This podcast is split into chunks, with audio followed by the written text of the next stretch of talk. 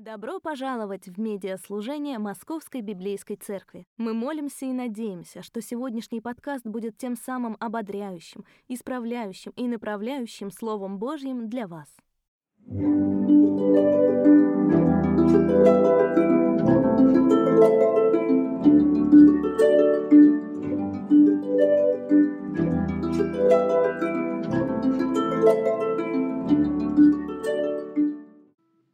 Приветствую вас любовью Господа нашего Иисуса Христа. Наверное, одна из самых сложных вещей зимой – это не только, не только слякоть, не только серость, не только, не только мороз в нашем городе. Наверное, одна из самых сложных вещей – это то, что ты совсем не видишь солнца. Не в том смысле, что постоянно пасмурно, а в том смысле, что я с детства помню это чувство. Когда ты просыпаешься в школу, и еще темно. Потом ты весь день в школе, и уже темно.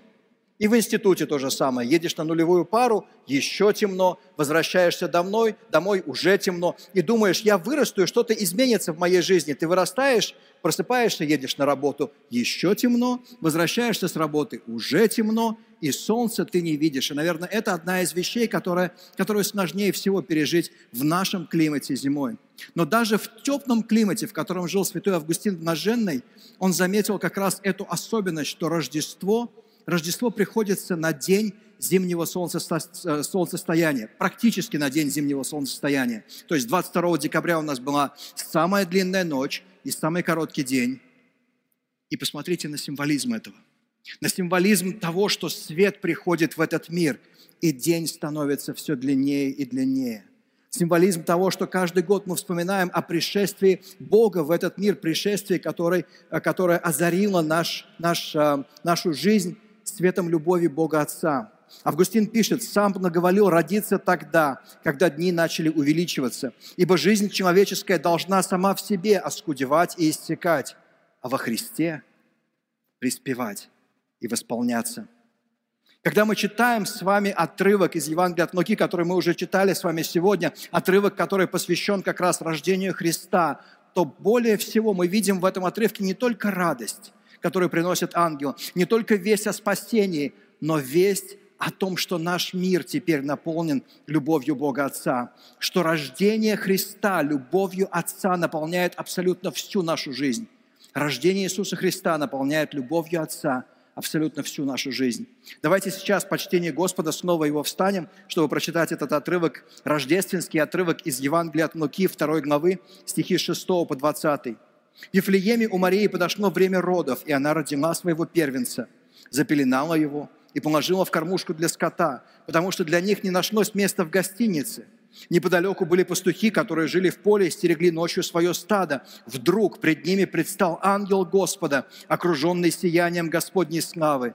Пастухи очень испугались. Но ангел сказал им, не бойтесь, я пришел сообщить вам весть, что принесет великую радость всему народу. Сегодня в городе Давида родился ваш Спаситель, Христос, Господь. Вот вам знак. Вы найдете младенца, запеленатого и лежащего в кормушке.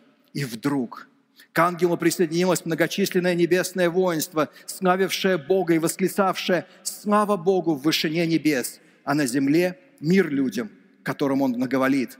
Когда ангелы ушли от них в небеса, пастухи сказали друг другу, «Пойдем в Вифлеем, посмотрим, что там произошло, о чем это объявил нам Господь. Они, они поспешили туда и нашли Марию, Иосифа и младенца, лежащего в кормушке для скота. Когда они его увидели, то рассказали все, что им было сказано об этом младенце. Все, кто слушал, удивлялись рассказу пастухов. А Мария сохраняла все это в своем сердце и размышляла об этом. Пастухи возвратились, прославляя и восхваляя Бога за все, что они видели и слышали. Все оказалось точно так, как им было сказано. Это Слово Божие. Будем благодарны за него. Давайте помолимся. Отец наш Бог, мы просим Тебя, покажи нам, пожалуйста, озари наши сердца сейчас Духом Твоим Святым и покажи нам ту любовь Отца, что сошла с небес в образе Иисуса Христа, воплотившись, став кровью и плотью Спасителя, чтобы мы могли видеть, чтобы мы могли знать, чтобы мы могли перестать сомневаться – том, насколько сильно Ты любишь нас. Во имя Твое святое молимся, имя Отца, Сына и Духа Святого. Аминь. Садитесь, пожалуйста. Любовь Бога Отца преображает всю мою жизнь. Это означает, что она помогает мне теперь взглянуть по-новому на мою радость, которую она делает глубже. Она помогает мне теперь посмотреть на мою работу, делая ее более осмысленной, совсем по-новому. Мы смотрим на наш труд совсем по-новому, благодаря приходу в этот мир Иисуса Христа. Она делает мои размышления, она меняет мои размышления, делая их более обнадеживающими, делая их более обнадеживающими. Неподалеку были пастухи, которые жили в поле и стерегли ночью свое стадо. Вдруг перед ними предстал ангел Господа, окруженный сиянием Господней славы. Пастухи очень испугались, но ангел сказал им, не бойтесь. И вот дальше ангельская весть. Ангельская весть в том, что он приносит им радость. Радость, которая теперь становится, которая теперь наполняет всю их жизнь. Не бойтесь, я пришел сообщить вам вещь, что принесет великую радость всему народу. Сегодня в городе Давида родился ваш Спаситель Христос Господь. Вот вам знак. Вы найдете младенца, запеленатого и лежащего в кормушке. Радость не является больше сиюминутной для нас. Она не является больше для подавляющего большинства из нас. Радость, она как елочная игрушка. Ты роняешь ее, она разбивается, ее больше нет. Как для кого-то из нас. Новенький iPhone, который ты только что купил, ты достал его из коробочки, и вдруг он выскользнул у тебя из рук и упал, и радости больше нет. И вот это наша радость в жизни, да? Радость, которая настолько хрупкая, настолько сиюминутная, но та радость, которую, о которой объявляют ангелы, та радость, которая приходит к нам с рождением Иисуса Христа, та радость, которую дарит нам любовь Бога Отца – намного, фундамент, намного более фундаментальная, она намного более крепкая. Ничто больше не в силах ее разрушить. Она как алмаз, самый твердый, самый крепкий камень. Ничто не может разрушить ее. Мне доступен теперь мир с Богом. Мне дано прощение грехов теперь. Мне даровано спасение от гнета моих ошибок. Мне дается шанс для того, чтобы я мог начать все сначала. И все это – дарит мне радость. Радость, которая становится действительно фундаментом моей жизни. Гилберт Кит Честертон в своей а, книге «Ортодоксия» ближе к концу этой книги как раз говорит, что то, что отличает верующего христианина от неверующего человека, это то, что для христианина радость является фундаментальной в жизни, а меланхолия, грусть, проходящей, мимолетной. Но для того, кто не верит в Бога, грусть, меланхолия является фундаментом. А радость как раз является чем-то чем сиюминутным. Вот любовь Бога Отца, который, которая приходит в этот мир с рождением Иисуса Христа, делает нашу радость фундаментальной. Без Христа наша радость в этом мире будет хрупкой, как елочная игрушка. Но готовы ли мы принять эту основополагающую радость в жизни? Или предпочтем мы дальше довольствоваться ее тенью? Примем ли мы ее или нет? Рождение Христа наполняет любовью Отца всю мою жизнь и дарит мне новый взгляд на мою работу. Неподалеку были пастухи, которые жили в поле и стерегли ночью свое стадо. Вдруг перед ними предстал ангел, окруженный сиянием Господней славы. Пастухи очень испугались. Но ангел сказал им, не бойтесь, я пришел сообщить вам вещь, что принесет великую радость всему народу. Сегодня в городе Давида родился ваш Спаситель, Христос Господь. Вот вам знак. Вы найдете младенца, запеленатого и лежащего в кормушке запеленатого и лежащего в кормушке. Кормушка для скота. Это тот предмет, который был очень хорошо знаком пастухам. Это предмет их обихода, это предмет их работы. Они найдут Спасителя в буквальном смысле слова на работе, в своей работе.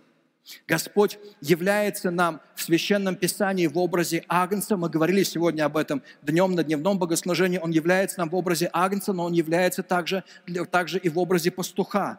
Он является в образе Агнца, который должен быть принесен в жертву за наши грехи, но Он является пастухом наших душ, тем, кто не оставит нас, не бросит нас, тем, кто обязательно приведет нас домой, тем, тем кто не потеряет, не потеряет нас, тем, кто оставляет 99 для того, чтобы пойти и искать одну овцу. Он предстает перед, нам, перед нами настолько, настолько любящим в Священном Писании. И вот этот образ пастуха – это то, что связывает Бога и этих первых людей, которые услышали радостную весть о приходе в этот мир Спасителя. Это совершенно не случайно. Совершенно не случайно, что именно им является ангел, именно им объявляет потому что тем самым Господь показывает нам, что мы относимся теперь к нашей работе совсем по-другому. Это возвышает любой труд. Если раньше труд пастуха считался чем-то чем низким, считался чем-то непрестижным, то сейчас, когда они видят, что сам Господь является пастухом душ человеческих, это возвышает их труд и возвышает труд любого из нас, какой бы ни была наша работа. Это наполняет смыслом наш труд – Потому что мы не просто, больше, мы не просто работаем, но теперь в нашем труде, в, наш, в том, что мы делаем, мы отражаем то, что делает Господь. Мы отражаем Его служение. Это преображает наш подход к любому труду. Потому что теперь любой труд для нас, любая работа для нас является осмысленной. Будь это работа в офисе или работа на стройке, любая работа теперь пронизана этим глубоким смыслом, который приходит к нам с любовью Бога Отца. Того самого Бога, который является в образе садовника в Ветхом Завете и приходит в этот мир в семью плотника для того, чтобы стать самому плотником. Любовь Бога Отца – Рождение Христа наполняет любовью Бога Отца всю мою жизнь. Позволяем ли мы Богу изменить наше отношение к работе? Позволяем ли мы Богу изменить наше отношение к труду? Смотрим ли мы теперь на наш труд через призму того, что сделал для нас Христос?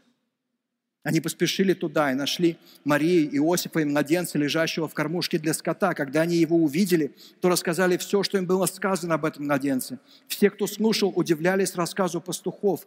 А Мария – сохраняла все это в своем сердце и размышляла об этом. Пастухи возвратились, прославляя и восхваляя Бога за все, что они видели и слышали. Все оказалось точно так, как им было сказано. Нам очень близок экклезиаст. Нам очень близок этот цинизм, нам очень близка эта депрессия человека, который познал все удовольствия мира и который, находясь вот в этом духовном кризисе, говорит о том, что во многой мудрости много печали.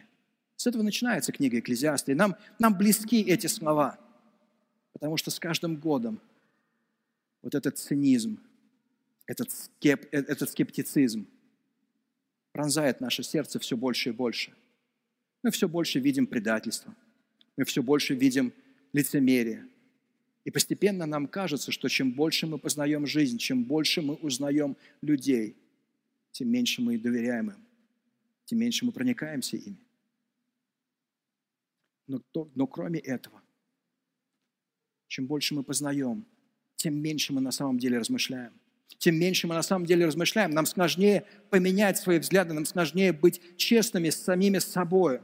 Но когда любовь Бога Отца приходит в этот мир с рождением Иисуса Христа, это меняет наш взгляд на то, как мы размышляем. Мария не просто принимает ангельскую весть, она размышляет, она анализирует, она анализирует информацию, которую она получает. И сейчас, когда пастухи приходят к ней, она тоже не принимает это просто за чистую монету. Она размышляет об этом, запоминает это. И сейчас своими размышлениями мы можем прославлять Господа, мы можем прославлять Его, любя Его своим разумом мы можем своими размышлениями постигать красоту Бога, красоту Бога, который создал этот мир. Мария размышляет о том, что она увидела и услышала, и поступая таким образом, она на самом деле славит Господа. Но кроме всего прочего, она также стремится постичь красоту Его замысла. Любовь Бога заслуживает как минимум любопытства с нашей стороны. Любовь Бога заслуживает как, как минимум того, чтобы мы исследовали этот вопрос. Готовы ли мы к тому, чтобы нашим разумом, а не только чувствами, нашим разумом, а не только чувствами встречаться, встречать радость Рождества? Ведь рождение, рождение Христа наполняет любовью Отца всю мою жизнь. В Евангелиях есть определенная прогрессия. Мы видим, как Евангелие начинается со смирения Христа – и постепенно, шаг за шагом, развивается повествование, которое приведет Христа к апогею смирения, к его крестной смерти. К его крестной смерти. Но потом, после этого, начинается прославление Христа.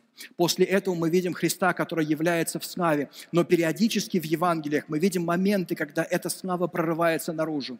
Например, тогда, когда Христос был преображен, на горе преображения, мы видим сияние Его славы посреди Его смирения. И здесь, в хлеву, мы видим тот же самый удивительный образ. С одной стороны, это начало жизни Спасителя, с одной стороны, это начало его смирения, с одной стороны, он появляется, появляется в хлеву, он появляется в буквальном смысле снова в стойле для скота, появляется на свет в абсолютно негигиенических условиях. Его первой кроватью становится кормушка для скота. Но в то же самое время, в ту же самую ночь прославить его приходят ангелы. В ту же самую ночь прославить его приходят ангелы – для того, чтобы слава Его была сразу видна людям. Христу не находится, не находится место ни при рождении, ни при Его смерти для того, чтобы, для того, чтобы теперь рай был моим родным домом. Его унижение оборачивается моей славой. Его унижение оборачивается моей славой, потому что теперь мне доступна эта слава небес. И если, оглядываясь назад на свою жизнь, вы не можете вспомнить момент, когда бы вы обратились к Богу в тихой молитве покаяния, в этом разговоре между вами и Богом, в этой искренней беседе, в которой важны, важно прежде всего состояние вашего сердца, а не те слова, которые вы произносите, потому что Бог знает ваше сердце. Вот если, оглядываясь на свою жизнь, вы не можете вспомнить момент, когда бы вы обратились к Богу в такой молитве, сделайте это сейчас. Начните подготовку к Новому году с самого важного решения в жизни с решения развернуться, повернуться лицом к Богу и довериться Ему целиком и полностью. Потому что рождение Христа наполняет любовью Отца всю мою жизнь. Любовь Отца преображает, преображает мою жизнь, помогая мне по-новому взглянуть на мою радость, делая ее более глубокой, на мою работу, делая ее более осмысленной, на мои размышления, делая их более обнадеживающими – на нашем последнем богослужении 31 декабря мы закончим как раз говорить о рождественской серии, мы поговорим о том, как сделать Новый год по-настоящему новым. 31 декабря в 15 часов здесь, в кафедральном евангелическо-лютеранском соборе святых Петра и Павла. Пастухи возвратились, прославляя и восхваляя Бога за все, что они видели и слышали. За все, что они видели и слышали. В это Рождество почувствуйте любовь Христа – не просто, не, не останавливайтесь на том, чтобы просто знать о ней, почувствуйте любовь Христа. Проникнитесь любовью Спасителя и поделитесь этой любовью Искупителя с теми, кто рядом с вами. Поделитесь этой любовью Искупителя с теми, кто рядом с вами. Астроном Стивен Хокинг, который умер не так, не так давно, преподававший в Кембриджском университете, как-то сказал, что религия – это сказка, написанная для тех, кто все еще боится тьмы – Религия – это сказка, написанная для тех, кто все еще боится тьмы. Профессор математики этого же университета Ленокс Льюис ответил ему на это. Атеизм – это сказка для тех, кто все еще боится света. Атеизм – это сказка для тех, кто все еще боится света. Очень сложно жить зажмуренными глазами. Очень сложно жить, закрывая постоянно глаза на то, что Бог есть, и на то, что Он безмерно сильно любит вас. Рождение Христа наполняет любовью Отца всю мою жизнь, позволяя по-новому посмотреть на все в моей жизни, если только мы не будем и дальше закрывать лицо руками, если только мы осмелимся наконец-то открыть глаза и впустить свет в нашу жизнь. Рождение Христа любовью Бога Отца наполняет всю нашу жизнь. Счастливого Рождества! Давайте помолимся. Отец наш Бог, мы приходим к Тебе, и мы славим Тебя за то, что Твоя любовь излилась на нас с небес, за то, что Ты так сильно любишь нас, за то, что это меняет всю нашу жизнь, Господь, это меняет то, как мы смотрим на Тебя, как мы смотрим на окружающих, как мы смотрим на все, что происходит с нами. Мы можем интерпретировать теперь все, даже самые трагичные, даже самые болезненные моменты в нашей жизни. Мы можем интерпретировать Твоей любовью мы можем больше не сомневаться в том, насколько мы дороги для Тебя. Мы славим Тебя за это. Прошу Тебя, Господь, за тех, кто еще не доверился Тебе, за тех, кто еще не обратился к Тебе, дай им сейчас смелости прийти к Тебе, Господь, принять Твой дар прощения грехов и жизни вечной, сказав, Боже, я устал бежать, я устал закрывать глаза на то, что Ты любишь меня, я устал делать вид о том, что я все понимаю, все знаю, но просто не готов к тому, чтобы принять это самое важное решение в жизни. Господи, я не буду больше бежать, я не буду больше закрывать глаза. Войди в мою жизнь, измени меня. Подари мне дар прощения грехов. Подари мне возможность начать все сначала. Обнови, Господь, обнови меня. Дай мне жизнь вечную. Дай мне уверенность в том, что меня ждет рай. Но более всего, убеди меня, Господь, в том, что Ты ждешь меня с распростертыми объятиями сейчас, когда я обращаюсь к Тебе со словами этой молитвы. Во имя Отца, Сына и Духа Святого я молюсь. Аминь. Вы слушали подкаст Московской библейской церкви. Скачать материалы домашних дискуссионных групп к этой проповеди можно на нашем сайте библейскаяцерковь.рф. Потратьте пару секунд, чтобы оценить этот подкаст, оставив отзыв. Это поможет и другим людям найти Слово Божие, способное преобразить их жизнь.